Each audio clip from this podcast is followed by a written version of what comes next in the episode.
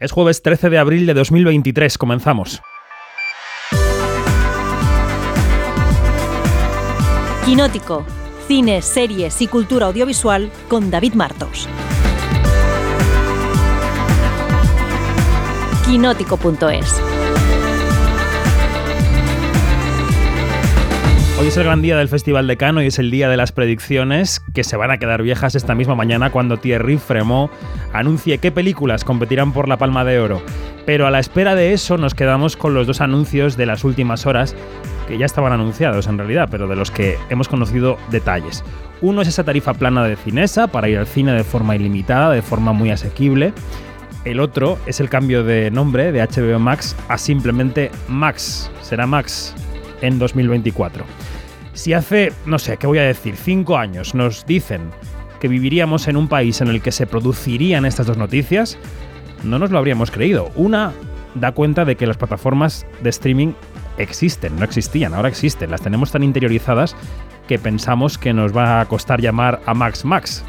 La otra da cuenta de que uno de los grandes exhibidores de nuestro país tiene muchas salas vacías y prefiere llenarlas con gente que pague un precio simbólico o cero, pero como palomitas y el carrusel mientras sigue girando, lo decimos siempre aquí. Hoy sabremos quién va a Cannes, si va por ejemplo Erice y todo lo contaremos en Quinótico porque yo soy David Martos y esto es Quinótico.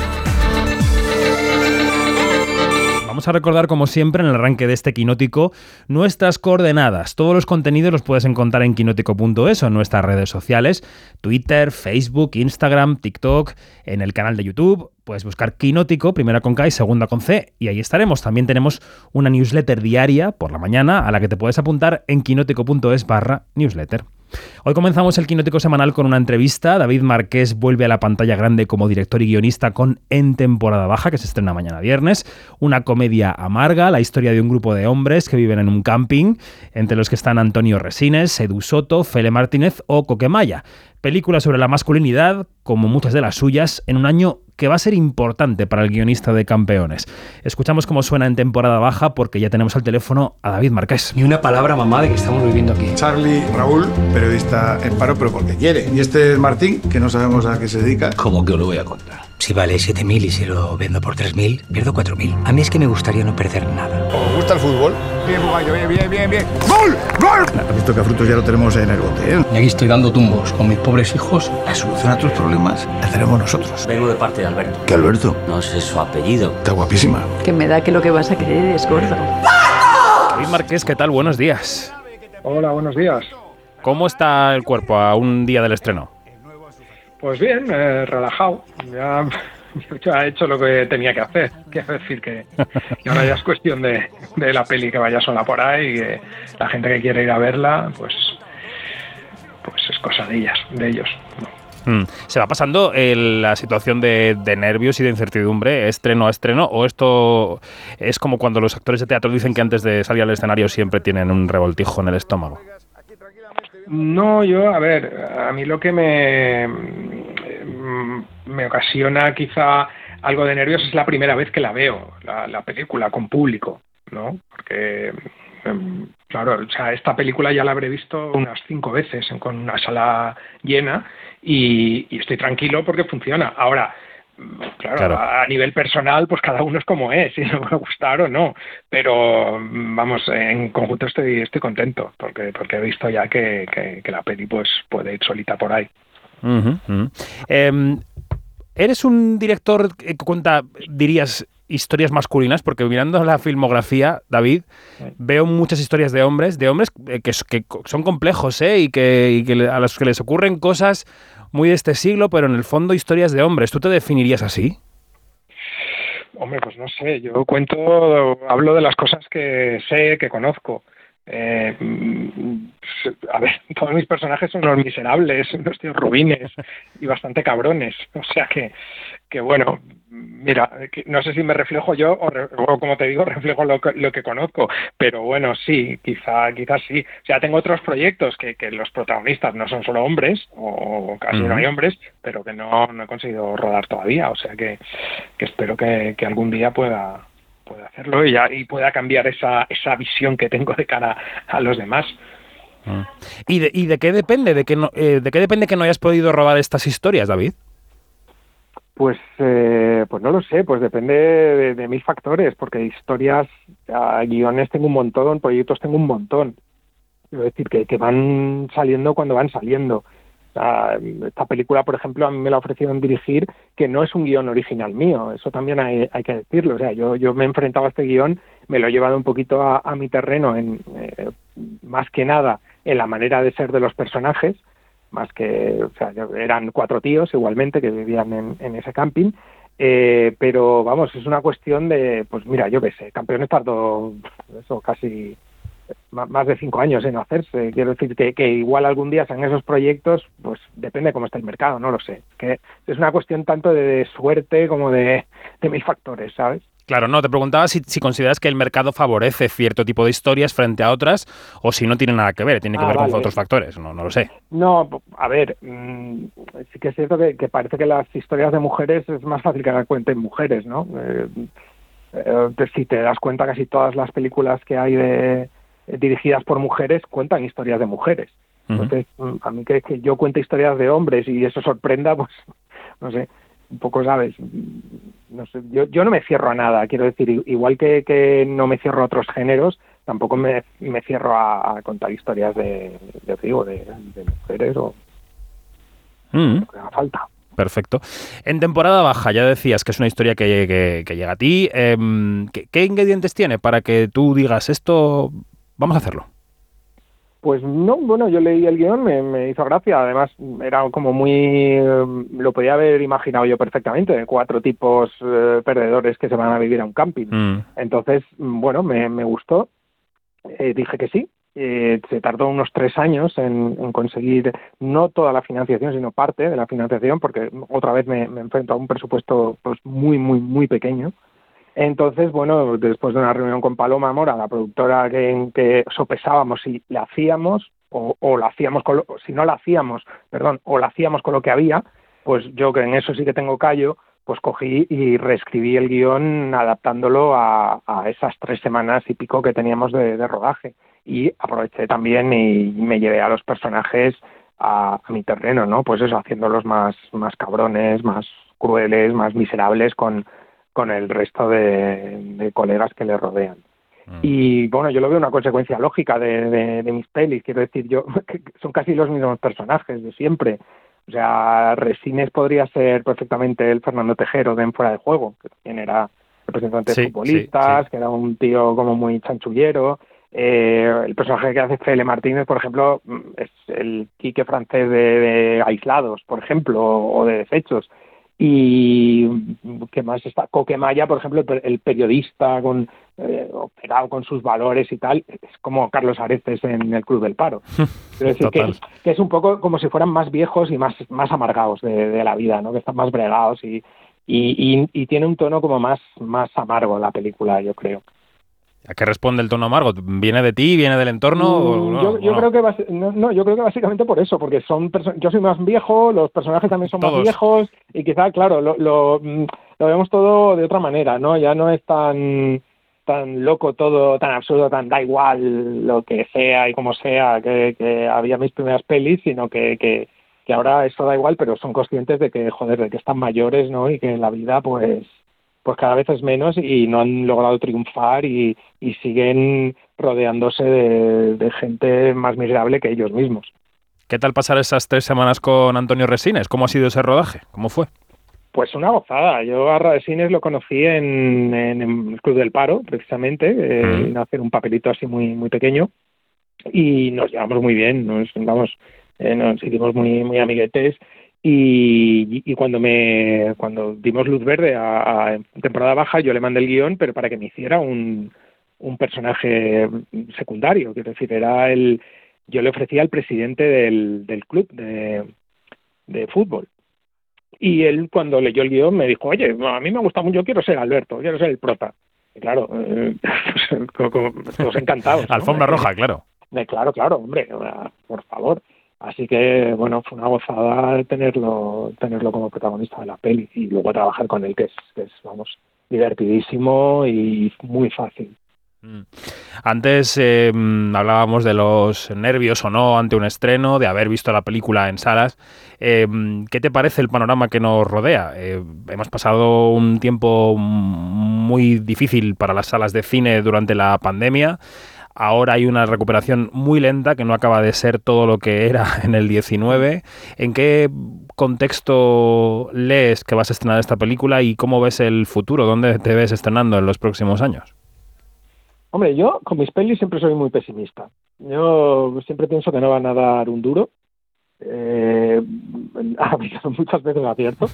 eh, pero sobre todo porque soy realista, quiero decir, eh, salimos con muy pocas copias, sin casi ningún tipo de promoción en medios, eh, y tal, encima, tal como está ahora mismo el, el mundo del cine, eh, ¿qué te voy a decir? O sea, yo ya te digo, eh, si, si lográramos entrar en el top 10 ya me voy con un canto en los dientes.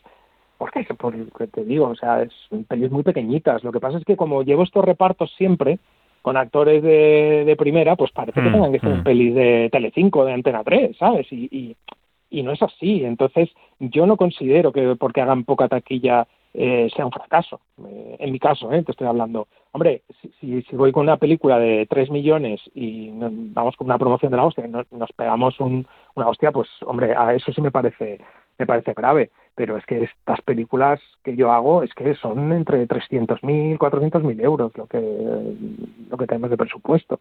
Entonces, pues claro, no se puede, se les puede exigir que hagan 5 millones o 6 millones de taquilla, porque es, ¿sabes? No, es realista. Mm. Y aparte de eso, también, pues ahora mismo, eh, la verdad es que la pandemia hizo mucho daño, sobre todo a las costumbres de la gente, ¿no? de el acostumbrarse a volver al cine está siendo duro, ¿eh? está siendo duro para todos. O sea, quiero decir, yo yo antes iba cada semana al cine y ahora ahora no no voy tan tan seguido, igual voy cada tres, ¿sabes? Y es porque, no sé, hemos perdido quizá esa, esa inercia y, bueno, eh, espero que entre todos pues tenemos la misma culpa y, y, y, volvamos a las salas porque sería, vamos, una pena que, que el, cine muriera, ¿no? No creo que pase, porque esto se ha dicho durante décadas siempre, ah, mira, ha salido la tele, se va a morir el cine, ha salido el vídeo, se va a morir el cine, ha salido la internet, la piratería, se va a morir el cine. Ahora está la pandemia, bueno, pues eh, ya pasará y esperemos aquí en unos añitos a ver. Sí que es cierto que las plataformas ahora y las pantallas que tienes en tu casa de 70 pulgadas, pues claro, eh, ya no es lo mismo que ver una tele de tubo en VHS cutre o bajado de internet que se veía, ¿sabes? Entonces ahora la competencia es bastante más dura. Pero bueno, mm, vamos a ver, vamos a ver. Yo en ese aspecto intento ser optimista, ahí sí, pero eh, entiendo que, es difícil y que hay que poner por parte de todos, tanto de la industria como de, del público. Bueno, morirse no, pero probablemente sí estemos ante una reestructuración casi industrial, ¿no? Es decir, eh, Cinesa lanzaba ayer su tarjeta para eh, tarifa plana ilimitada en varios cines y aún así seguimos viendo, eh, bueno, pues eso supone, claro, que esas salas estaban vacías y por eso quieren llenarlas. y seguimos viendo 15 estrenos semanales y seguimos viendo una producción por parte de las plataformas que aunque haya cierta resaca eh, sigue siendo muy alta, es decir, que vemos más cosas que nunca, ¿no? A pesar de que... Sí, mm, es que quizás es, eso, es, que, quizás eso, hay tanta saturación de, de, contenidos para ver, entre películas, series, películas para plataformas, quiero decir, es que, es que no, hay tiempo material de, de verlo todo. Entonces, no sé, al final optas por lo más fácil, es quedarte en casa viendo lo que lo que ponen, ¿no? Y es, es, es, extraño porque sí que es cierto, por ejemplo, yo cuando cada vez que sí que suelo ir a los festivales que, que pillan mis pelis mm. y, y, soy de los que se queda a ver la película siempre, y siempre los festivales las salas están llenas. Y, quizá es por el, porque es un evento, ¿no? Entonces, Exacto, y es una primicia. y... Claro, quizá habría que, que, pensar un poquito más que en, en poner, no, es que ahora, venga, hay cinco sesiones al día de cada película y tal, y hostia, quizá, no sé, ¿sabes? Hacer como tres sesiones solamente y que se... No sé, convertirlo en un evento, ¿sabes? Que, que apetezca ir, ¿no? Porque sigue siendo ahí eh, el fenómeno de, Barcelona, por ejemplo, que, que ponen cine mm, clásico o cine de los 70, 80 y, y siempre está lleno, ¿sabes? Porque hacen una, dos veces, ¿no? No es algo que tienes ahí como 25 pases y al final no vas a ninguno.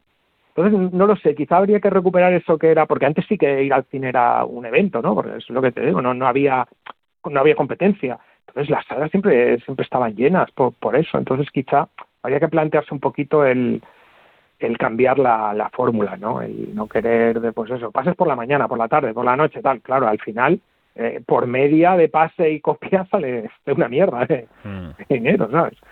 Entonces, no sé, yo, yo te digo, yo recaudé más, por ejemplo, esta película que se hizo un estreno técnico para, para los Goya en, en San Antonio, en Ibiza, que yo suelo estrenar allí todas mis pelis porque es mi pueblo y, y hay un cine de, increíble, o sea, yo na- crecí en ese cine, cine de estos de cortina de terciopelo rojo, o sea, de Sí, los de sí, sí, antes, sí. ¿sabes? De 700 butacas, y siempre que hemos pasado la peli, esta película, recuerdo que, que hicimos allí, era, pues, hizo un pase y se llenó el cine, y, y esa semana la media de copia, claro, la nuestra era tres mil y pico euros, o sea, arrasaba con todas las demás Claro, por, claro. por una claro. copia, por, por media, ¿sabes? Entonces dices, hostia, mm, eh, es que no sé, quizá eh, habría que replantearse esto, ¿sabes? El, el, el convertir eh, cada pase en, en algo único. ¿no? Mm. No, sé, no sé cómo ni, ni tal, porque yo no me dedico a, a la exhibición ni a, ni a la distribución, pero, pero no sé, yo creo que, que habría que pensar otra fórmula porque porque si no, si, si al final las películas que va la gente a ver son precisamente películas que, pues las de Marvel, ¡ah, tal, guam, una promoción por todos lados, y es que como si no la ves eres gilipollas. Entonces, ala, como que, que tienes que ir a verlo, ¿sabes? Pues entonces con, con otro tipo de películas que no tienen esa ese tipo de campaña detrás, pues habría que pensar otra otra cosa. Pues sí, bueno, pues sí, pues tienes la- Em, oye, cambiando de tema, ¿cómo estás asistiendo desde tu casa o desde donde estés a la, a la gira internacional de campeones? ¿Qué te está Bueno, pareciendo?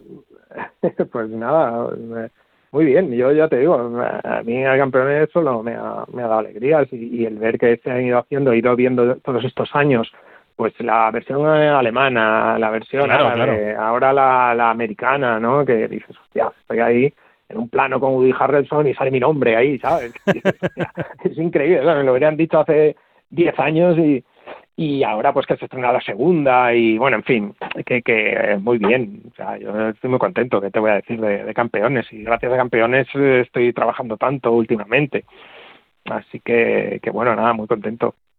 ¿Y cuál ha sido el gran reto de lo que, que entiendo que estamos en una fase que todavía no se cuenta nada, ¿no? Pero ¿cuál ha sido el gran reto de Campeón X, la que veremos en unos meses?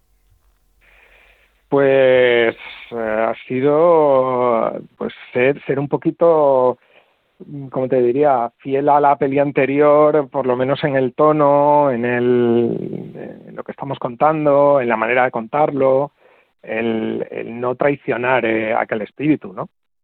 Bueno, a ver, yo todavía no la he visto, ¿eh? Te digo, pero bueno. Eh, supongo que habrá susto, digo, no, no solo en ti, sino en todo el equipo ¿no? relacionado con la película, porque la otra, la primera fue tan bien, tuvo Sí. tanta repercusión, que evidentemente el cuerpo y la industria piden una secuela, pero claro, eh, mm, calzarte los zapatos de un éxito es complicado, ¿eh? es complicado. Sí, sí, eh, lo es, claro. Por eso, mm, precisamente, te, decía que, hay que ser fiel, ¿no? No, no con el espectador, que, que con el fan de, de la peli anterior, intentar eh, no, no repetir otra vez lo mismo, pero darle algo diferente, pero, pero siendo, como te digo, eh, respetuoso con, con lo que se ha hecho antes.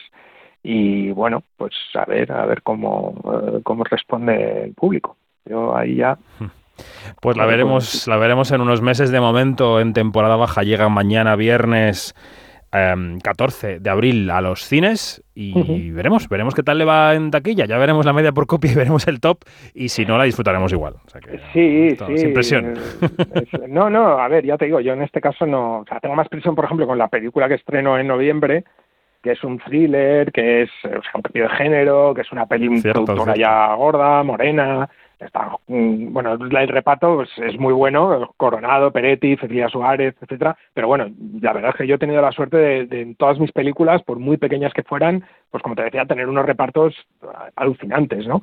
Entonces, eh, bueno, eh, a ver, ahí sí que me pesa un poquito más la responsabilidad, ¿sabes? Y sí que, sí que me gustaría, y así como campeones, sí que me abrió muchísimas puertas como guionista, pues a ver si esta hace lo mismo como, como director, ¿no? Que es, en el fondo es lo que yo, yo quiero hacer, ¿no? Porque llevo muchos años que, que, que estoy dirigiendo guiones ajenos, dirigiendo encargos, y mis guiones lo están dirigiendo otros directores. Entonces es un poco... Sí, es una dicotomía un poco rara, sí. Sí, sí, sí. Entonces con esta película por fin he podido hacer algo un poquito más más personal en el sentido de que, me alejo de la comedia, que, la comedia nunca ha sido mi género favorito como, eh, como espectador. O sea, de hecho, mm, quizá no estarían en el top 5 de, mis géneros favoritos. Eh, siempre ha sido el thriller, ¿no? Y entonces con esta película era un reto también, ¿no? El Curioso esto que dices, un ¿eh? género así. Sí, sí, sí, es, es así, sí, ya te digo. Que a ver, que hay comedias que me flipan y me parecen maravillas, obras maestras, pero no sé, antes prefiero ver, ver otras cosas. El título que da eh, IMDB para tu thriller es Puntos Suspensivos, no sé si es el definitivo. Sí, sí, sí, sí. sí. Vale. Pues eh, este 2023, que podemos bautizar como el año marqués, ¿no? Porque tienes un montón de cosas por delante. Eh, pues eso, arranca este viernes 14 de abril con en temporada baja. David, un placer como siempre hablar contigo. Muchas gracias. Muchas gracias a ti. Que vaya muy bien. Adiós. Chao, gracias.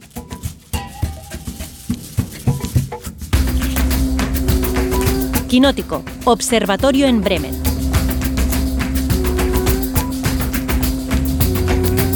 Arrancamos el segundo trimestre del año, ya superado ese dulce sopor de las torrijas de Semana Santa, con, iba a decir algunos, pero son muchos de los observadores y observadoras de Quinótico.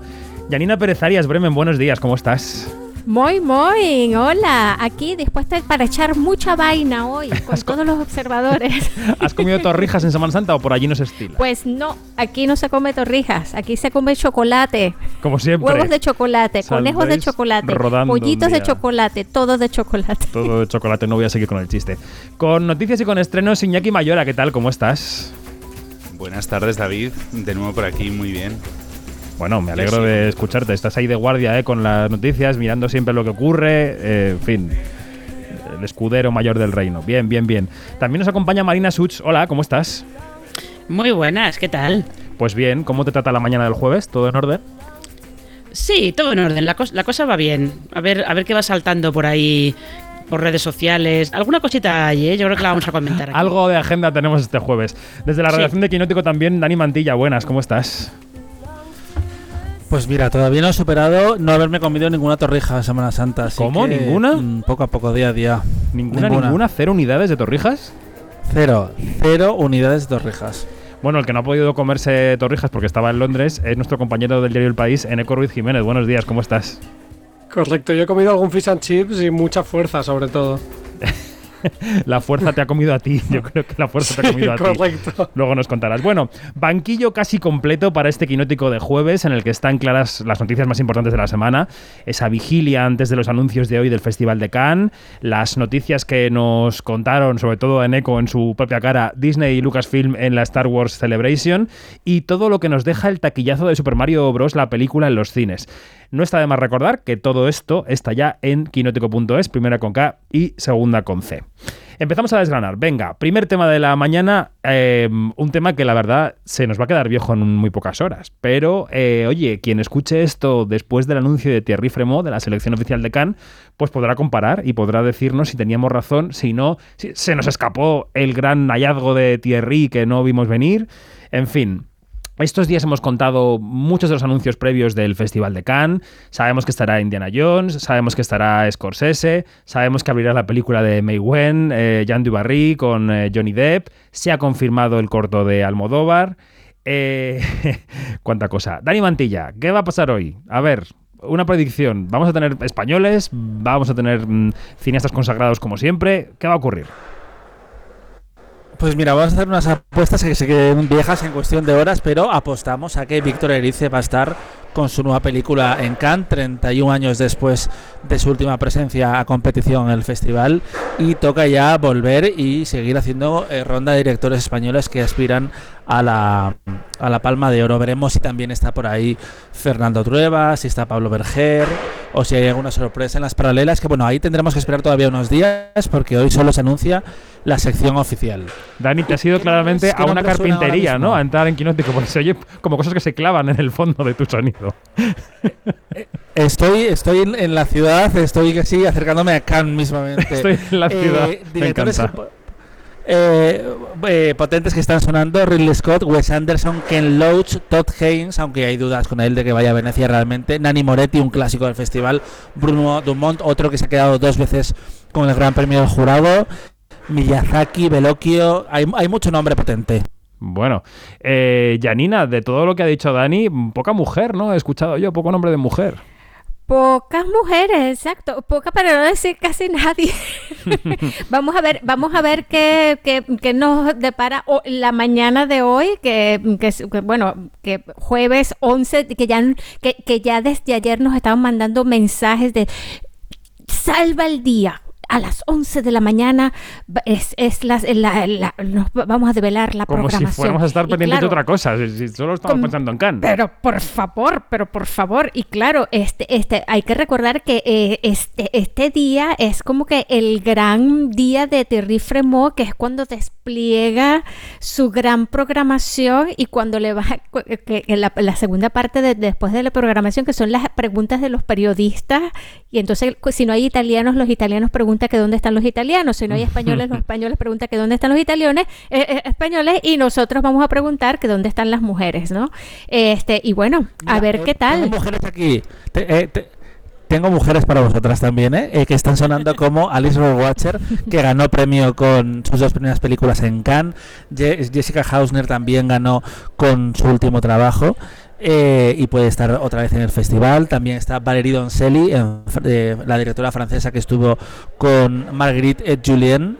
Eh, Justine Triet también puede volver años después de mm, Civil, que estuvo a concurso también. Y hay muchas expectativas con, eh, mm, con Catherine Breillat, que lleva muchos años sin dirigir y que este año tiene película que es en francés y no voy a decir el título porque no quiero haceros esto, pero vaya.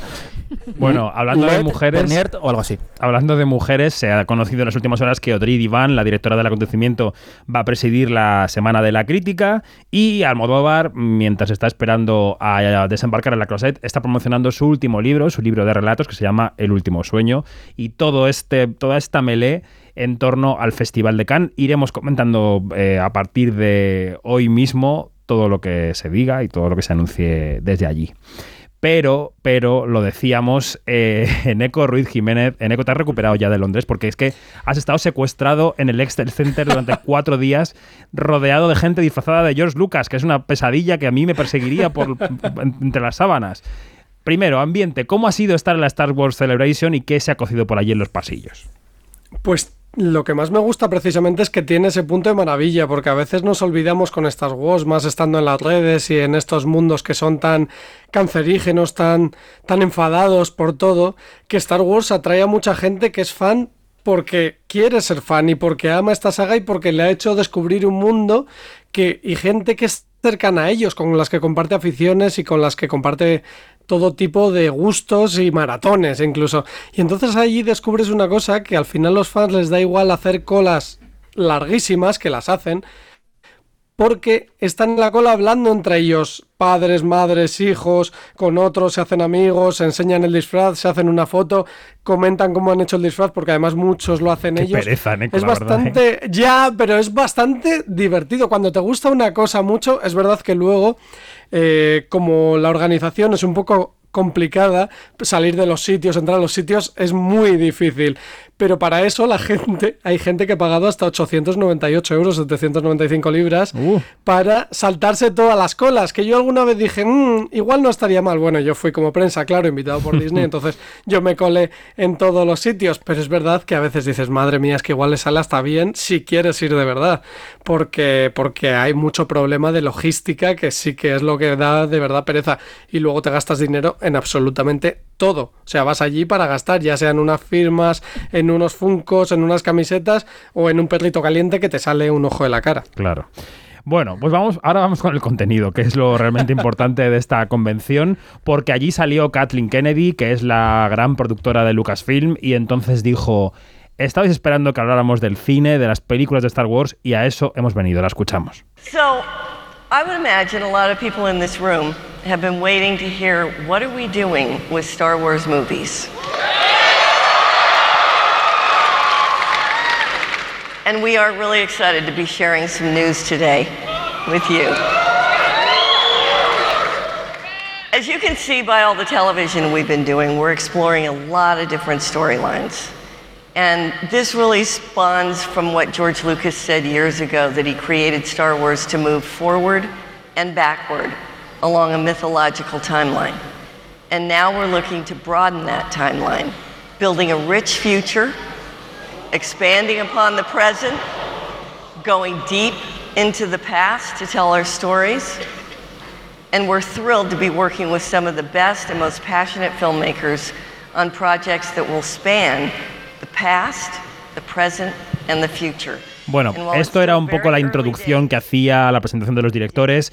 Si te parece, Neko, resumimos un poco cuáles van a ser las tres películas que van a devolver Star Wars a los cines. A ver, ¿cuáles van supuestamente, a ser? Supuestamente. Supuestamente, porque ya veremos, porque de primeras esto hay que empezar diciendo que desde 2019 no sale una película y es en parte un poco fracaso de Kathleen Kennedy porque no ha conseguido llevar adelante ninguno de los mil proyectos que se han ido cayendo por ya, el camino. pero cuando están ahí en el escenario supongo que ya los tendrán enfilados por lo menos, ¿no? porque si no Eh, sería se muy han fuerte. anunciado, a ver, recordemos que Patty Jenkins anunció una película así en el escenario con fecha y todo para Mm. 2023 y esa película se cayó. Taika Waititi ha sido obviado. Pero bueno, vamos a lo que vamos. Vamos a lo Vale, que de vale. momento sí, pero con pinzas. Para 2025 tendría que salir seguramente la película de la directora pakistaní Sarminovai Chinoy, que es una muy atípica porque es doble oscarizada por sus documentales cortos, Saving Face y Una chica de río. ¿Por qué esto es la gran noticia de la convención? Porque volverá con ella Daisy Ridley, que era la rey Skywalker de la tercera trilogía, de las trilogías de la secuela, que fue además ovacionada mucho y fue uno de los momentos grandes de la convención, porque ella ha sido muy criticada en las redes, muy de manera machista además, y entonces salió y la hicieron una ovación impresionante y ella se emocionó visiblemente. Esa sería la que más enfilada está y la que sí que parece que va a salir. La segunda sería la que dirige Dave Filoni, que es el gran creador y gran nuevo George Lucas dentro de las convenciones al menos, que es el creador de Mandalorians, pero también de todas las series de animación, de ahora Ahsoka, Clone Wars, Rebels y el gran arquitecto Star Wars en los últimos años junto a John Favreau. La próxima, entonces su película sería concluir todas las tramas que abrió en estas series.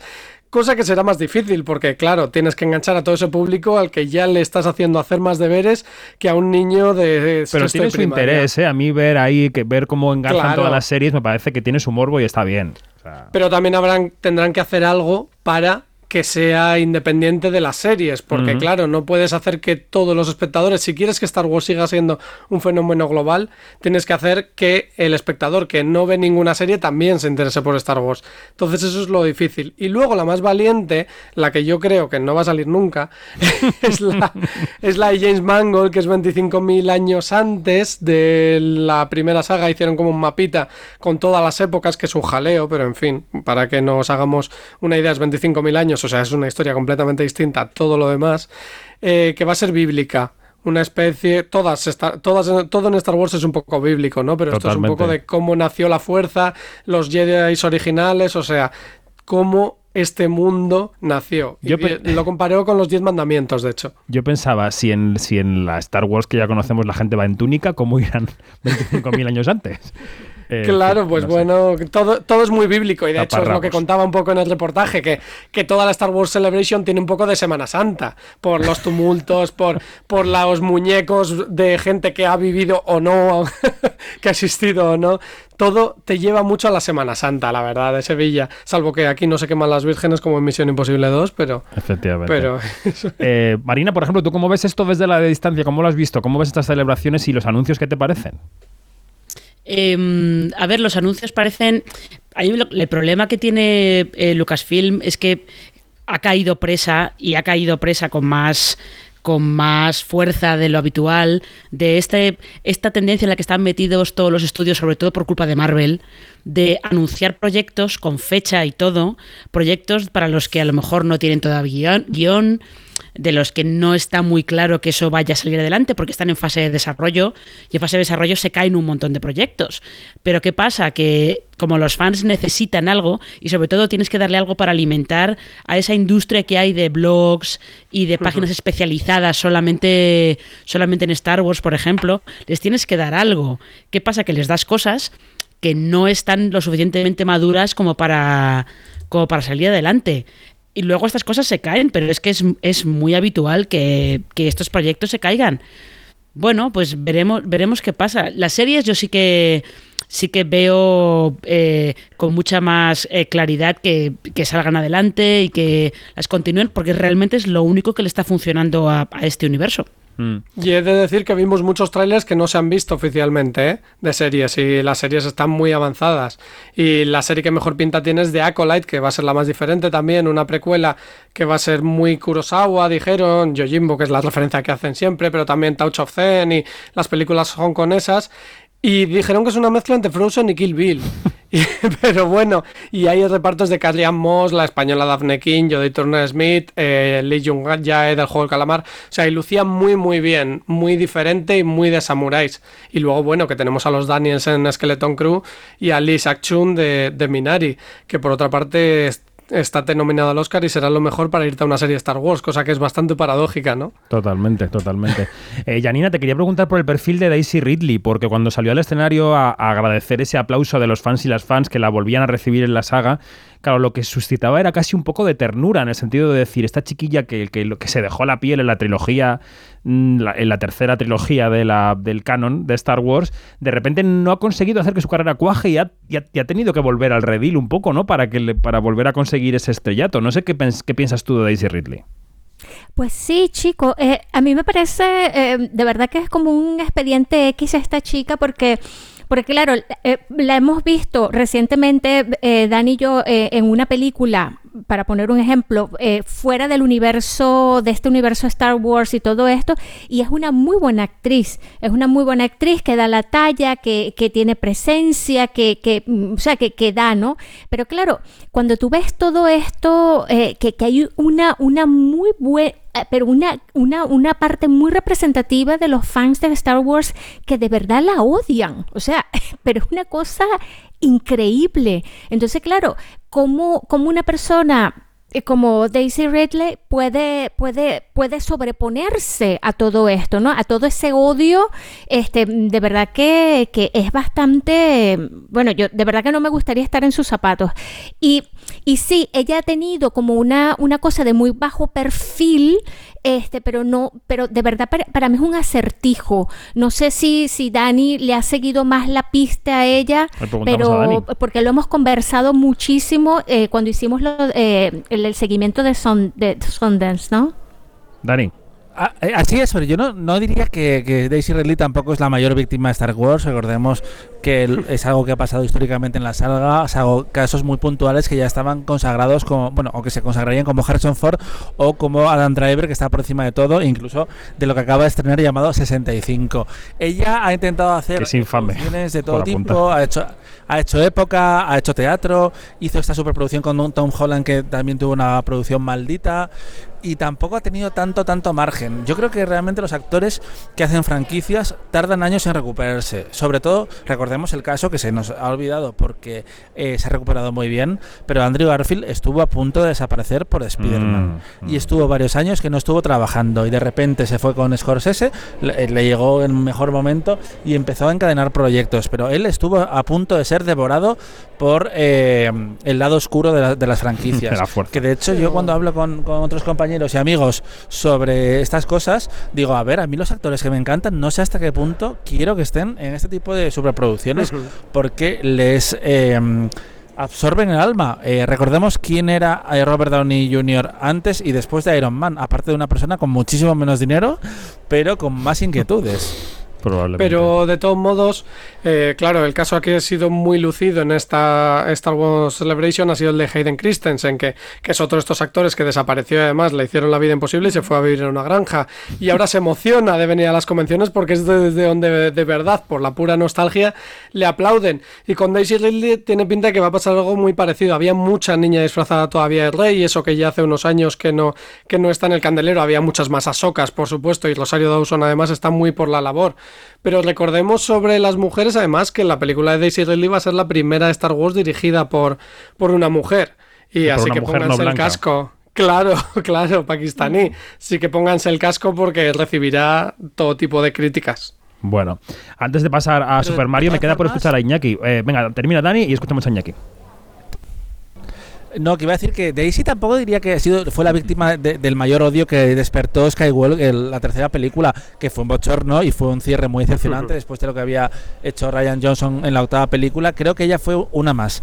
Y el giro que, hizo, eh, que hicieron con su personaje, pues no gustó, pero no diría que ella fue perseguida, eh, por suerte, eh, lo celebro, eh, como Hayden Christensen o Riz Ahmed, que también ha tenido ahora su regreso triunfal apareciendo en un flashback de The Mandalorian, que básicamente lo que hace Star Wars es eh, coger a gente, hacerles ricas, destruirles por completo y después dentro de, de unos años eh, recuperarles y darles mimitos.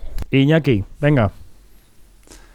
Mm, ¿Qué quieres que te cuente? A ver, yo soy fan total de, de todas las sagas de Star Wars, entonces todas las noticias eh, mm, sobre Star Wars me van a venir bien. A mí el miedo que me da es lo que estaba apuntando Marina, es que mm, nos ponga la miel en los labios y luego se vayan cayendo todos los proyectos, que es lo que suele pasar. Y luego, pues también pues me ha alegrado eh, ese corto español de animación que va, que va a haber en, en, en una de las series de, de Star Star, Wars Wars, Visions, Star Wars sí. Con Úrsula Corberó y con Luis Tosar en el doblaje. Bueno, pues que me parece. Bueno, pues me, alegra la noticia de que va, bueno, de que un pedacito de España vaya a estar dentro de, de Star Wars. Bueno, y esta semana, después de varias de ah, apatía en la taquilla, en las que seguíamos en esa tónica de no llegar a la media de espectadores en los cines del quinquenio 2015-2019, ha llegado Super Mario Bros. la película, eh, ha pe- pegado fuerte en la mesa y ha hecho un taquillazo, ¿no? Estaba mirando últimas cifras y ayer llevaba unos 420 millones de dólares en, todo el mundo. Eh, se acercó a los 400 en su fin de semana de apertura, que fue largo, de cinco días.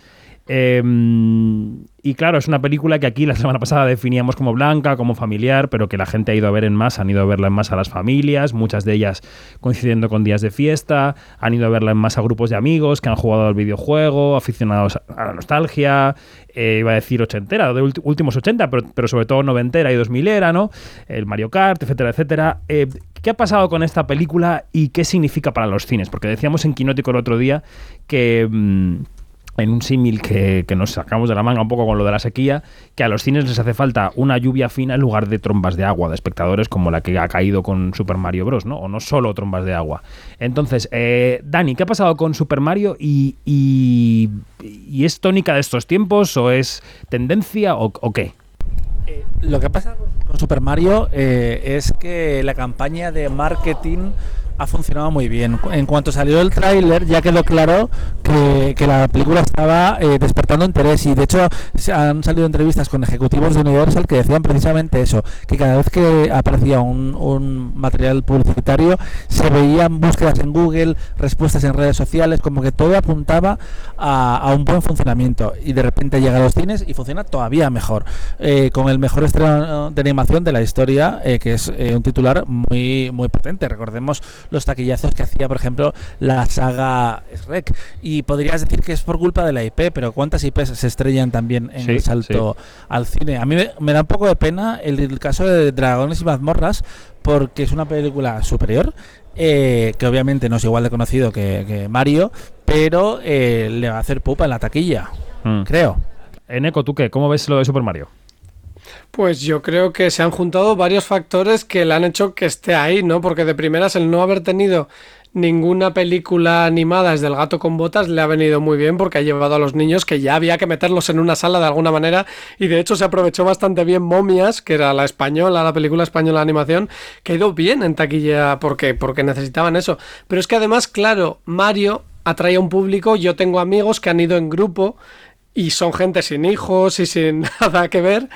Y han ido en grupo porque Mario atrae ese factor nostalgia que lleva vivo desde los 80. Es que hay varias generaciones que han jugado a Super Mario, desde el Super Mario Kart al Galaxy, y además la película hace referencia a todos. Entonces es ese saber que de verdad esto lo va a petar, pese a que Mario sea un personaje que no signifique absolutamente nada.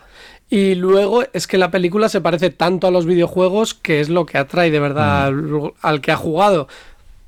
Pues eh, un factor que va a ser decisivo para la taquilla, para los cines, creo que está entre las noticias que nos va a proponer enseguida en lo que tienes que saber Iñaki Mayora.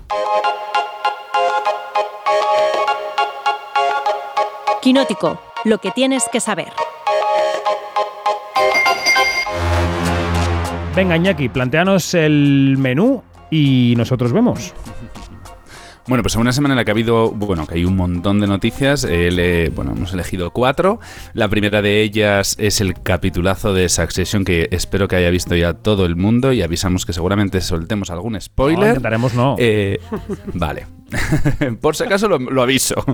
Después la nueva tarjeta de Cinesa que ya está disponible en Madrid y Barcelona para disfrutar y que bueno, están todas las condiciones en la web, así como la ampliación del número de votantes en los globos de oro que se ha anunciado esta misma semana pues para aumentar todo el tema de la diversidad.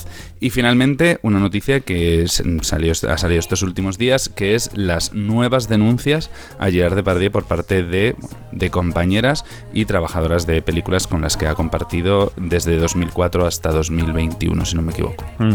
Venga, empezamos por lo de Cinesa. Eh, tú, Janina, cuando, recuerdo cuando anunciábamos esto aquí, que lo iba a poner en marcha Cinesa, me decías que quizá eh, había algún cine también en Alemania que lo hacía o que en Estados Unidos había ejemplos. Eh, claro, esto es una buena noticia para quien va mucho al cine, porque por un precio módico va a poder ir a todas las películas que quiera, pero claro, es el síntoma de que hay unos señores que tienen un gran parque de salas vacías, ¿no? Que tienen que llenar y que tienen que vender palomitas. Sí, eh, a, mí lo, de verdad que solamente el tiempo y la práctica o la puesta en práctica de la tarjeta de Cinesa dirá eh, mm, qué tan bien ha resultado, ¿no? Porque eh, yo hacía referencia a la, a la experiencia que hubo en Estados Unidos con algo más o menos parecido y salieron, y como que hubo un mal cálculo, ¿no? Y, y- y como que se retractaron porque, porque lo que causó fue, sí, la gente iba, pero causó pérdidas. Entonces, claro, ¿cómo se equilibra la balanza entre las visitas al cine, pero con las ganancias de las salas de cine? Es, esa es la gran pregunta que de verdad que eh, eh, yo no tengo la respuesta, nadie la tiene, solo, solo el tiempo lo dirá. Eh, de, Mm. de hacer la- los cálculos matemáticos, ¿no? Hombre, suponemos que habrán hecho muchos cálculos, ¿no? Habrán hecho muchas cuentas y habrán dicho, pues preferimos tener los sitios llenos con gente que pague poco o, o cero y que, y que compren golosinas. No lo sé. Supongo que alguien lo habrá calculado, efectivamente. Bueno, aquí la encargada de sortear el spoiler de Succession va a ser Marina Suits, que, que ha hecho el tema para Quinótico. Se puede leer cómo hicieron los, el guion, cómo lo mantuvieron en secreto, eso que no podemos decir y tal. ¿Cómo hacemos que la gente que nos escucha se aproxime a este capítulo sin decirles lo que ha pasado, Marina? Eh, pues eh, podemos hacerlo diciendo que eh, técnicamente es un capítulo que elige unas maneras muy interesantes de mostrar lo que pasa y sobre todo de mostrar las Tabú, consecuencias. Exactamente. Mo- Demostrar las consecuencias de lo que pasa. O sea, se nota aquí que eh, el director de este episodio de Succession es uno de los clásicos de la serie, es Mark Mylod, eh, que el año pasado dirigió uno de estos thrillers eh, malrolleros tipo Eat the Rich con un poquito así de mala leche que era El Menú. Eh, Que a mí me gustó, hay gente a la que no, pero a mí me gustó, debo decir. a mí me gustó también el menú y aquí se nota un poquito eso porque él va, va buscando todo el rato que la cámara vaya metiendo el dedo en la llaga. Va buscando siempre, que además lo cuenta él en una entrevista, creo que en Variety, va buscando siempre dónde está el, el personaje que lo está pasando peor y allá que va y le pone la cámara en toda la cara. Eh, también yo creo que es un episodio que eh, el impacto viene para la gente que ha estado siguiendo la serie. Si tú no has visto la serie o has visto muy poco y de repente ves este capítulo, te dirás, "Mm, vale, bien, genial, técnicamente está muy bien contado, pero el lado emotivo no te va a llegar igual. Mm. Dani, es que cambian el juego de la serie de un plumazo, pero de una forma muy sutil, ¿no? Yo diría. A ver, es algo que además estaba planteado desde el principio y es que va de eso. Eh, yo me acuerdo No lo que, sueltes, que te veo. No, no, no. no. Anatomía de Grey entraron una trama en la tercera temporada sobre la sobre el jefe y cómo iba a dejar paso a sus siguientes eh, bueno, al jefe de cirugía y todo esto. Y, y el jefe de Anatomía Grey sigue ahí 10 18 años después. Ya. Succession está en el título y es algo que se tiene que jugar ahí eh, y se tenía que hacer en la serie. Que lo inteligente es que lo han hecho de una manera repentina, sin avisar, no mandaron screeners, solo enviaron uno y ya se mascaba que pas- iban a pasar eh, cositas, pero eh, los rumores iban en otra dirección. Realmente Eh, es, es complicado, ¿eh? es complicado hablar de esto sin, sin decir Sí. nada. ¿Pero lograsteis verlo sin el spoiler? No, yo ya lo sabía. No, no. Sí. Sí, sí, Yo no, yo no me comí Yo el spoiler, sí. pero lo intuí. Lo intuí. Yo dije, uy, esto va por aquí. El LA Times tituló Sí, con ello. Y es lo- el primer tuit que vi por la mañana fue el titular del LA Times que, que llevó, lo llevó en el Bueno, titular. aquí hay un medio español de, de televisión que ayer lo puso, no voy a decir nombres de compañeros, pero ayer estaba ahí en una portada que dije yo, anda, que... En fin, bueno, ya está. No en quinótico. No en quinótico. No en quinótico. No en quinótico. Eh, Eneco, ya que estabas hablando, ¿cómo? es que, que hay cosas. A ver, Dani. Ay, no, hay que- Desde la carpintería. Dani, de- adelante. Hay cosas muy difíciles de gestionar. De nuevo en Anatomía de Grey, cuando pasó cierta cosa hace años, todavía no se estaba metiendo en España, eh, y eso apareció. eh, a ver, es que toda la, la vida está en Anatomía de Grey, ¿vale? Per- Permitidme que os diga, pero eh, son cosas muy Aléjate un de pelín del gestionar, micro, que de estás rompiendo de- todos los, todos los, el- las Vale. láminas del micro. Aléjate un pelín. Venga, Vale, sigue. vale. Eh, que es difícil Y de- del de viento, si puede ser. y de comunicar eh, y de, de hablar en general. Continuad, por favor. las líneas las líneas microfónicas con la carpintería de Dani están un poco jorobadas, pero vamos a seguir adelante nosotros. Oye, lo que, lo que contaba eh, Iñaki de los votantes de los Globos de Oro, que amenazan con ser 300 para el año 2024, eh, ¿en ECO esto tiene arreglo, los globos, o no? Pues a ver, yo es que estoy muy en contra de los globos de oro desde hace años, pero más allá de que no tiene sentido, a ver, ¿por qué queremos arreglar una cosa que es innecesaria? Sé que Dani me va a decir, y tú también, David, que, que vale, que es una fiesta, que está bien para empujar todo, para hacerlo televisivo, y, y, y quizás si las galas no funcionan, ¿Cuál- ¿Qué es lo que funciona en los Globos de Oro? Si por una parte no tiene sentido las votaciones y por otra las galas televisivas no funcionan, ¿qué de ni las ve nadie? ¿Qué de todo esto es lo que significan los Globos de Oro? ¿Por qué? Pero- Además de para hacer rico a unos Marina, Marina, cuantos. Marina, adelante. Pero, pero es que yo creo que no creéis que el- lo que se ha enfocado con los Globos de Oro y con, y con la Asociación de la Prensa Extranjera de Hollywood es un cambio cosmético. Porque Claro. lo que les Por han supuesto. pedido es mayor diversidad de los votantes, pero en realidad donde está el meollo en los Globos de Oro que son las sospechas, las sospechas de compras de votos, los sobornos y todo eso, ahí nadie se ha metido. Claro, pero si son Exacto. 300 se entiende que no van a poder sobornar a los 300. Yo es lo que entiendo por este cambio. Entonces, claro, pues dicen, "Eh, claro, ¿cómo vamos a pagar a los 300 un viaje a París para que voten a Emily en París? Pues no, pues entonces... A ver, eh, pero es que, a ver, Eneco, pero la cosa es, eh, Eneco y Marina, es cierto, es una cuestión cosmética, porque aunque sean 310, 340 o 350, la cúpula, que es esa cúpula Claro. de la mano pelúa, como yo le digo, es- es la que seguirá allí agarrada de la teta de la loba, que como Rómulo y Remo. De la mano O sea, pelúa y la Las loba y la dos clases en Hollywood, ¿no? El- las dos clases de periodistas en Hollywood, los que están en la asociación y los que no. Exacto, y entonces claro, tú ves aquí este eh, en los porcentajes de 25% de latinos, 14% de asiáticos y esta broma parece el chiste de entran a un bar un alemán, un asiático y, Y y un Murcia, africano. sí. Entonces es tal cual, Sí. es tal cual. Mientras los noventa y tantos, que es la cúpula de la mano pelúa y de la eh, y de los que chupan de la teta, de la loba, no se vayan y no dejen el aparato y haya un saneamiento de verdad transparente, esto es una ñoña. Vamos a estar claros. Para los no hablantes de Yanino, No, no ñoña es llanino. mierda. Exacto. Eh, bien. Yo creo que ya. Además, hay que entender Dani, que el, no. di- eh, el dinero sigue en los mismos bolsillos. El dinero está en las mismas partes, porque los nuevos votantes no trincan de los millonarios ingresos No, de, de la asociación, lo cual en el fondo es ridículo porque te están utilizando a fines, a fines cosméticos y no te llevas nada. Porque encima, por otra parte, entré en la lista eh, de los nuevos miembros para buscar, obviamente, quiénes eran los españoles, eh, a ver qué canapera eh, se había, se había unido y no tengo ni la menor idea, y no tengo ni la menor idea de quién es esa gente. Bueno, todos hemos visto a gente en pases de prensa que no sabemos quiénes son, pero esto es otro tema. A lo mejor son ellos, los nuevos votantes de los Globos de Oro. Esto puede ser. Bueno, oye, y lo de Gerard Depardieu yo creo que no tiene ni comentario. Esto es un señor que, que se ha dedicado a esto y que debería ser juzgado por ello, cuanto antes. Eh, Eneco Ruiz Jiménez, Que lo, que extraña, lo que extraña es que solamente sean 13. Sí, yo creo que se añaden a otras que en el pasado. Sí, exacto. Sí, se añaden, se añaden a, a la que lo, lo denunció en 2018, que es En 2018. al final es por la que eh, lo acusaron de violación y de eh, agresión sexual en, en 2021.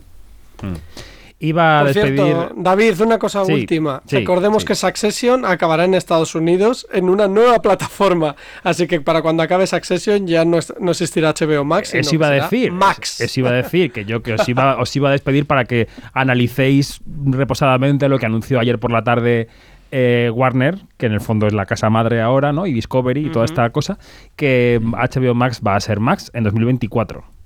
Y poco más, ¿no? Y algún tráiler, pero lo de ayer se quedó así, ¿no? Quiero decir que... Sí, bueno, mu- mucha franquicia, sobre todo. Sí, pero en, re- en realidad era más. eh, anunciaron cosas que ya se sabían, porque lo del cambio de Max ya se sabía.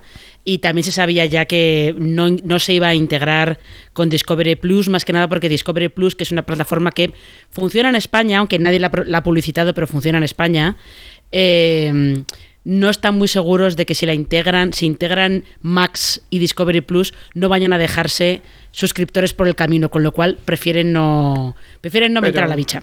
Pero lo de las franquicias que os decía, que es que es que es fuerte, ¿eh? Una serie de The Conjuring, un spin-off de The Big Bang Theory, otra precuela de Juego de Tronos, El Pingüino, en la precuela las de precuelas, las precuelas de Juego de Tronos, ya veremos las que salen y ya No, pero está anunciada, está anunciada por Zaslav ya, o sea, un, un repito. spin-off de Ricky Morty. Repito, ya veremos cuándo sale y cómo sale. Que yo de estos anuncios, mm, bueno, al 30%. Pero habían sido muy cuidadosos hasta ahora de no anunciarlo oficialmente y esta es eh, eh, La Noche de los Siete Reinos, eh, la que ya han dicho que, que va a ser precuela oficial. Ya veremos, claro, como con todo. Pero bueno, lo que iba es que esto va a ser la franquicia, la, la- la plataforma de las franquicias de Warner al tope. Yo quería despedir a los teleñecos, pero no me dejan. Marina Such y Eneco Ruiz Jiménez, gracias, un beso y hasta la próxima. Adiós. Hasta luego. Chao, gracias. Nos quedamos Janina, Dani, Iñaki y yo con los estrenos. Renfield. Blaming innocent victims. I want a handful of nuns, a busload of cheerleaders. And I just want a normal life again. Esto que escuchamos es el Tyler de Renfield, esa nueva aproximación cómica y sanguinolenta al vampiro más famoso de la historia, Iñaki. Así es, David. Renfield nos cuenta la historia de Drácula, el, como dices, el vampiro más famoso de la historia, esta vez encarnado por Nicolas Cage, desde el punto de vista de su asistente, un torturado Nicholas Holt. Va todo de Nicholas esta vez. Y bueno, pues tras siglos de servidumbre, Renfield intentará buscar una vida lejos del que ha sido su señor. Pero bueno, la sombra de Drácula es tan alargada que parece una misión muy complicada. Bueno, Cuéntanos qué te ha parecido. Janina, Dani e Iñaki, tengo que deciros, y esto que va a quedar grabado en este podcast para siempre en piedra, eh, nunca pensé que lo ¿Te ha gustado? No, bueno, no sé si la película me ha gustado. Lo que voy a decir es que Nicolas Cage es lo mejor y está bien en la película. ¿Por qué te ríes, Pérez Arias?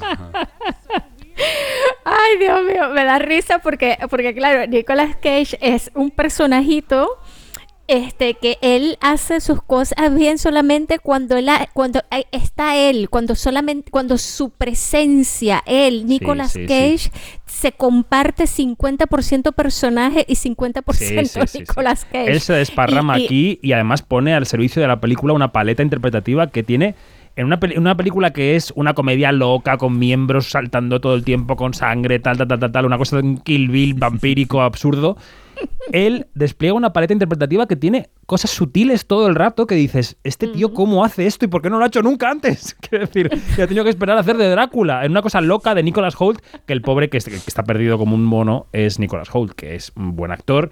Y, pero aquí él, yo creo que no encuentra su sitio en ningún momento y Aquafina tampoco. Aquafina Ay, no está fija. lástima. Me das, un, me das un disgusto, ¿eh? Porque Nicolas Hult eh, me parece un tío graciosísimo y en The Great está maravilloso. Dani, te oímos fatal. Estás como metido en una lavadora dentro de la carpintería.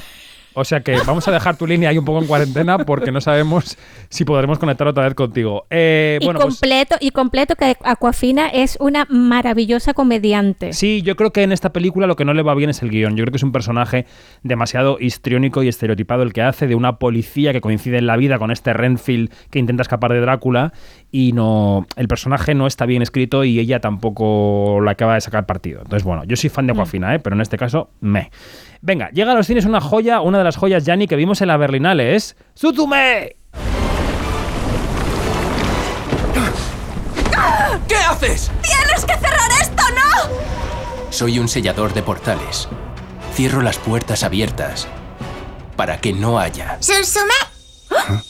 Una catástrofe. ¡No puede ser! Bueno, Suzume pasó por el Festival de Berlín, los que nos seguisteis en aquel podcast diario que grabamos y que se puede recuperar en quinótico.es. Eh, sabéis que es una de las películas que nos encantaron. Para los que no nos seguían, Iñaki, pues aquí estás tú para contarnos qué es Suzume y ahora opina Janina. Venga. Bueno, pues es una película para los amantes del anime japonés y pues llega esta película de Makoto Shinkai, director de las fantásticas Your Name o El tiempo contigo, y que nos presenta a una joven de 17 años que ayuda a un misterioso joven a cerrar las puertas de otro mundo que se han ido abriendo por todo el país y que están provocando desastres por todo Japón. Claro, es una película metafórica de esas puertas sale una especie de, de, mm, cosa de humo, de presencia que provoca terremotos en todo el país y esto luego está relacionado con otras cosas que no podemos revelar. Janina, ¿qué te pareció Suzume? Bueno, a mí de verdad que sigo fascinada, eh, no solamente con, con sino también con, con, con todo el, el- el trabajo de, de Makoto Shinkai, que de verdad que, que mm, Suzume es eh, en sí es una gran metáfora para, para hablar de, de uno de porque claro lo que hace lo que hace Shinkai lo que ha hecho Shinkai en todas y cada una de sus películas es como que como que hablar de traumas no de esos traumas que, que, que pululan en la sociedad japonesa y el trauma de turno en Suzume es, es el eh, el tsunami del 2012 no. Eh, y claro, y, y- y esto es también un ejercicio no solamente para trabajar el trauma, sino para no olvidar este, lo que sucedió. Y, y- y lo trata de una manera tan genial y, y- y tan que, que se te queda pegado tan en la piel y estamos hablando de una animación. Mm. Entonces, claro, y de una animación que, que, que es completamente fantasiosa, ¿no? Porque esta cosa de, de- de cerrar puertas. Muy recuerda- entretenida eh, eh, y muy... eh, sí, y está súper bien llevada y todo esto, y, y tiene todo lo que, lo que una animación de su tipo debe, debe de tener, que es chica conoce a chico, sí, pero entonces chica conoce a chico, pero en un mundo increíble y además que eh, con esta conexión de este trauma que de verdad que, que- que sucedió, ¿no? Y hay que recordar que en, en japonés Suzume se llamó Suzume y, y las y, y las eh, eh, tenía también en el en el en el título algo con las puertas, ¿no? Las puertas, la, la que cierra las puertas, o algo de eso. Sí. Y esto es algo también bastante significativo. De verdad que es una película deliciosa. Vayan a verla, por favor. Y tienen que recuperar también Your Name, que es una de mis películas favoritas ever. y El tiempo contigo, que me encanta también, de Makoto Shinkai. Muy bien.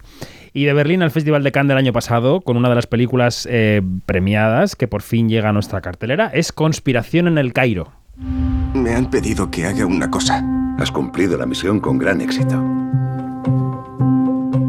Al anochecer, sal por el pasaje que Siso te había indicado. Te aseguro que si metemos la pata, no va a rodar mi cabeza. ¿Cómo se castiga la traición? Con la muerte. Venga, cuéntanos algo de la trama, Iñaki, va. Bueno, pues en esta película seguimos a Adam, que es un estudiante de una prestigiosa universidad en la que muere el gran imán que dirige la institución. Esto va a provocar una lucha de poder entre las élites religiosas y políticas y le van a pillar al protagonista pues justo en medio. Esta película sueca se pudo ver en la Seminci de Valladolid y en el Festival de Cannes, como, como has dicho antes. ¿Has dicho Seminci como Paquita Salas y Mayora? Seminci, como, total, la Seminci de Valladolid y el Festival de Cannes donde se llevó el premio a Mejor Guión. Y bueno, desde Francia nos llega también también Scarlett, que es la historia de una niña que creció sola en el norte de Francia con su padre, un veterano de la Primera Guerra Mundial, donde pues, un verano conoce a un mago que le promete que su vida va a dar un giro. Un coming of age que seguirá a la protagonista durante 20 años en los que nunca dejará de creer en las palabras del mago y bueno, pues suena así.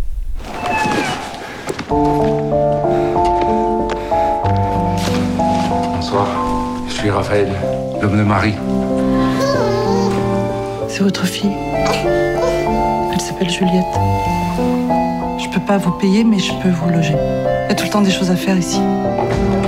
Recordamos que es una película francesa, rodada en francés, está dirigida por Pietro Marcello, el director italiano, por ejemplo, de Martin Eden, aquella película ya ni en la que él mezclaba eh, eh, piezas documentales con, escenas rodadas, si recuerdas. En esta película, eh, la película parece casi un documental por la manera en la que está rodada, pero no, no lo es. Y tiene muchos silencios, es una película muy detallista sobre las consecuencias de la guerra. Él mismo nos lo contaba en el Festival de Sevilla. Ma per me questo è un film anche terzomondista un po', anche se girato in Francia. Per me è un film che anche chi non conosce la lingua può capire, cioè un, che ha un linguaggio universale. C'è anche l'analfabeta que no sabe leer i titoli, lo guarda.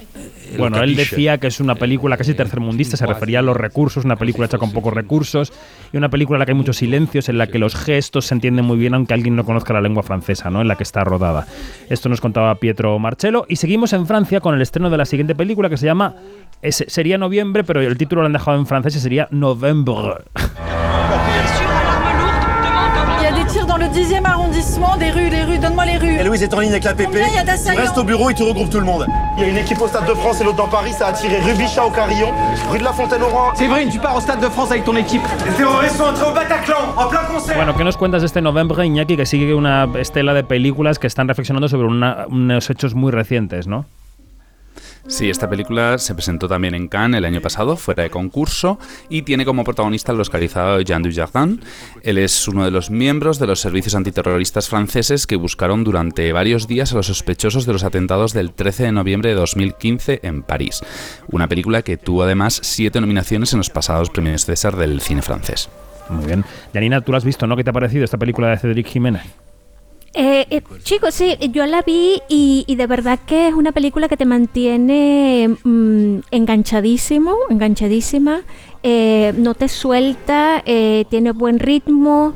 Em, sí que sí que, te deja una sensación rara de, bueno, aparte de todas estas sensaciones raras de, impotencia, de, rabia, de furia y todo esto, desde el punto de vista cinematográfico te, te deja otra, como, como un medio vacío, ¿no? De, de tal vez personajes que no fueron mejores retratados o, o, de, o de situaciones que no fueron mejor explicadas. Sin embargo, yo creo que, que es una película que pone en el tapete una parte de, de, la historia que son estos entretelones de cómo esos servicios antiterroristas franceses funcionan y funcionaron en el 2015 porque este tengo entendido que, que, que está basada como que en los en hechos en, en, el funcionamiento real durante esos hechos no entonces claro fíjate que, que, tenemos este otra película que trata de otro trauma porque en el 2015 no solamente la, la sociedad francesa quedó traumatizada, este, remito también a, a la, a la serie En Terapia, que empieza este, justamente en ese año este, con, con las secuelas.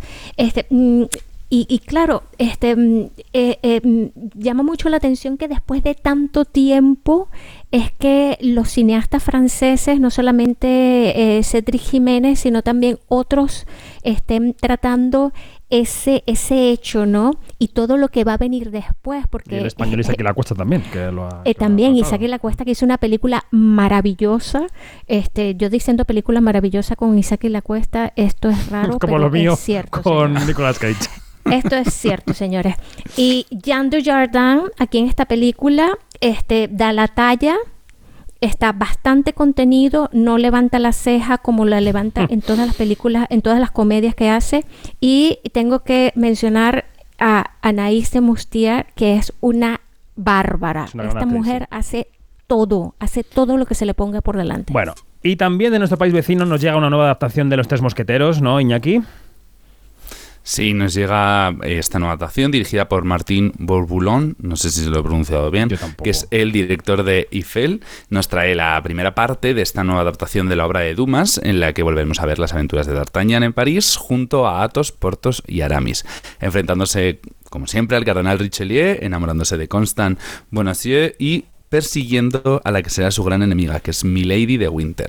Eva Green encarna este personaje, eh, que además bueno, pues tendrá mucha importancia en la segunda parte de la adaptación, que todavía no tiene fecha de estreno. Vamos a reconectar con mi hermosa carpintería, a ver si Dani nos puede contar qué le ha parecido lo de los mosqueteros. A ver, Dani, hola. Hola David, ¿qué tal? Muy bien, Pues mucho mira, mejor. eh, me, ha, eh, me ha gustado, me ha gustado mucho la película. Me parece una aventura Ah, muy ¿eh? clásica, pero, pero sin quedarse muy caduca. Y es cierto que es irónico eh, que digas, eh, vuelven los tres mosqueteros, porque ¿cuándo se han ido? Pero es que realmente no se Nunca. ha hecho ninguna película francesa, en, se- pero en 60 años no se ha hecho ninguna adaptación local en el cine. Y ahora han hecho esta superproducción que se va a estrenar en dos partes y que yo creo que ha escogido muy bien los dos personajes centrales en los que eh, colocar el foco, que son D'Artagnan en esta primera película con François Civil y Eva Green, que se come la, la película en las pocas escenas que tiene y que promete ser una gran villana para la segunda parte. Pero bueno, eso es, es una mirada que tiene referentes como La Reina Margot, como Gladiator, como En Busca del Arca Perdida. ¿En O sea que no son. Sí, sí, sí, sí, son los Mm, mm. referentes que, que manejaba el, el director. Y a ver, sigue siendo una aventura clásica, pero con un toque mm, para el público actual, sin ser, sin hacer miradas al, al- al presente ni, ni nada parecido a ella. Bueno, pues Dani Mantilla, dejamos de torturarte con las conexiones. Un abrazo y hasta pronto. Adiós. A seguir, Can. Adiós, adiós. Vamos con las series. Sorry, ma'am. The building's closed. My husband works inside. I'm trying to reach him. I haven't heard from Owen in 24 hours. Where's my dad? I don't know. What is that?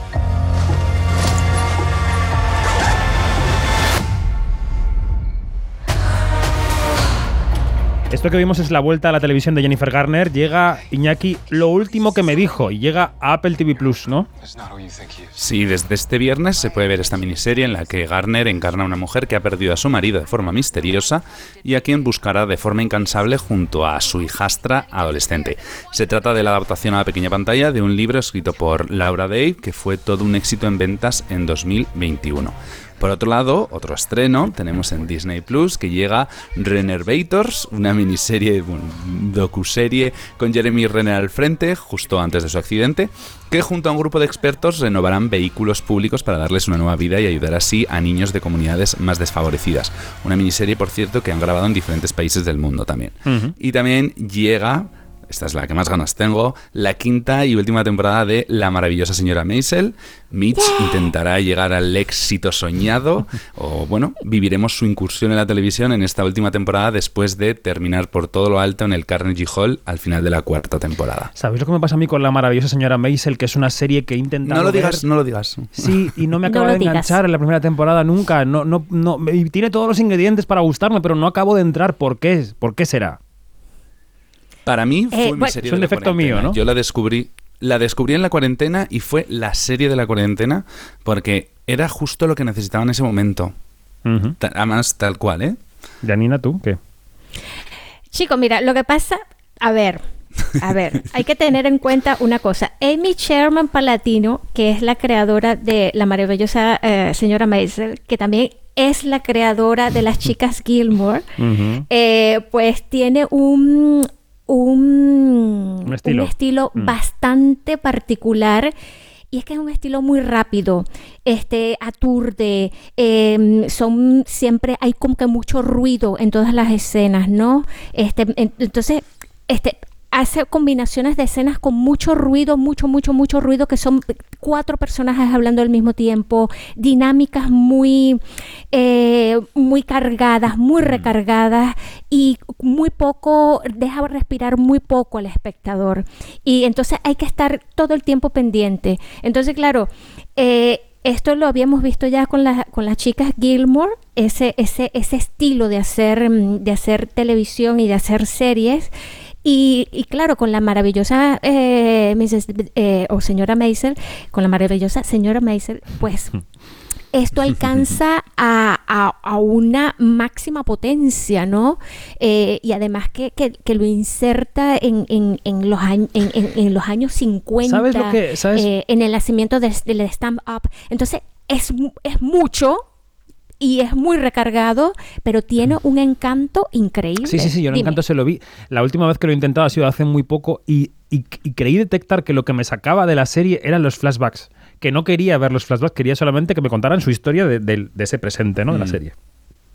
Serie. Ah, no, pero, eh, pero eh, sobreponte a eso, porque no Sí, todo sí, el sí, tiempo sí. son, o sea, Sí, sí, por, sí, por- sí, sí. por favor. Además, tienen unos personajes este, muy bien escritos. O sea, el, el personaje de Alex eh, Borstein, por ejemplo, es maravilloso, que es la contrafigura de... de Y los padres. de- y los padres son, oye, por favor, Bueno, con a ver si encuentro un hueco y sigo. Vale, venga. que es, el- que es nuestro monk de toda la vida, que, que saben que terminamos, que ya. saben que va a haber una saben que va a haber una película de Monk Que lo ya, saben que ya, que ya.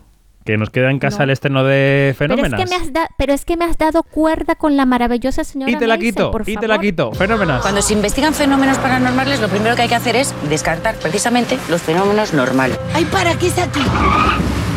¡Ah! ¡Joder! Venga, fenomenal, vamos. Cuando nos mudamos empezamos a escuchar ruidos extraños. Todo se puede explicar, ¿vale? Sí, sí, sí, sí, yo era de los tuyos, pero... Venga, llega a Netflix esta pasa es que película española con toques paranormales y un reparto femenino de lujo. Cuéntanos más, Iñaki, venga. Bueno, pues ya mañana podremos disfrutar de Belén Rueda, de Gracia Olayo y de Tonia Acosta en Fenómenas, que es un equipo de mujeres especializadas en fenómenos paranormales, junto con la ayuda del padre Girón, encarnado por Emilio Gutiérrez Cava. En esta película, ambientada en los años 90, el grupo aceptará investigar un anticuario que, bueno, pues parece ser que se convertirá en el caso más complicado de sus vidas. Bueno, eh, esto lo hemos metido en el capítulo de series, pero en realidad es capítulo de plataformas, ¿no? Ahí está, en Netflix, película. eh, Yanni, ¿algo más que decir de la señora Maisel o nos podemos ir? pues no que qué lástima que sea la última temporada pero bueno ya, todo todo lo bueno tiene que llegar a su fin efectivamente, mejor que termine en alto. Que termine en alto. Bueno, Yanni, Iñaki, que desayunéis bien. Terminamos la echadera de vaina por hoy Adiós, adiós. adiós Adiós, adiós.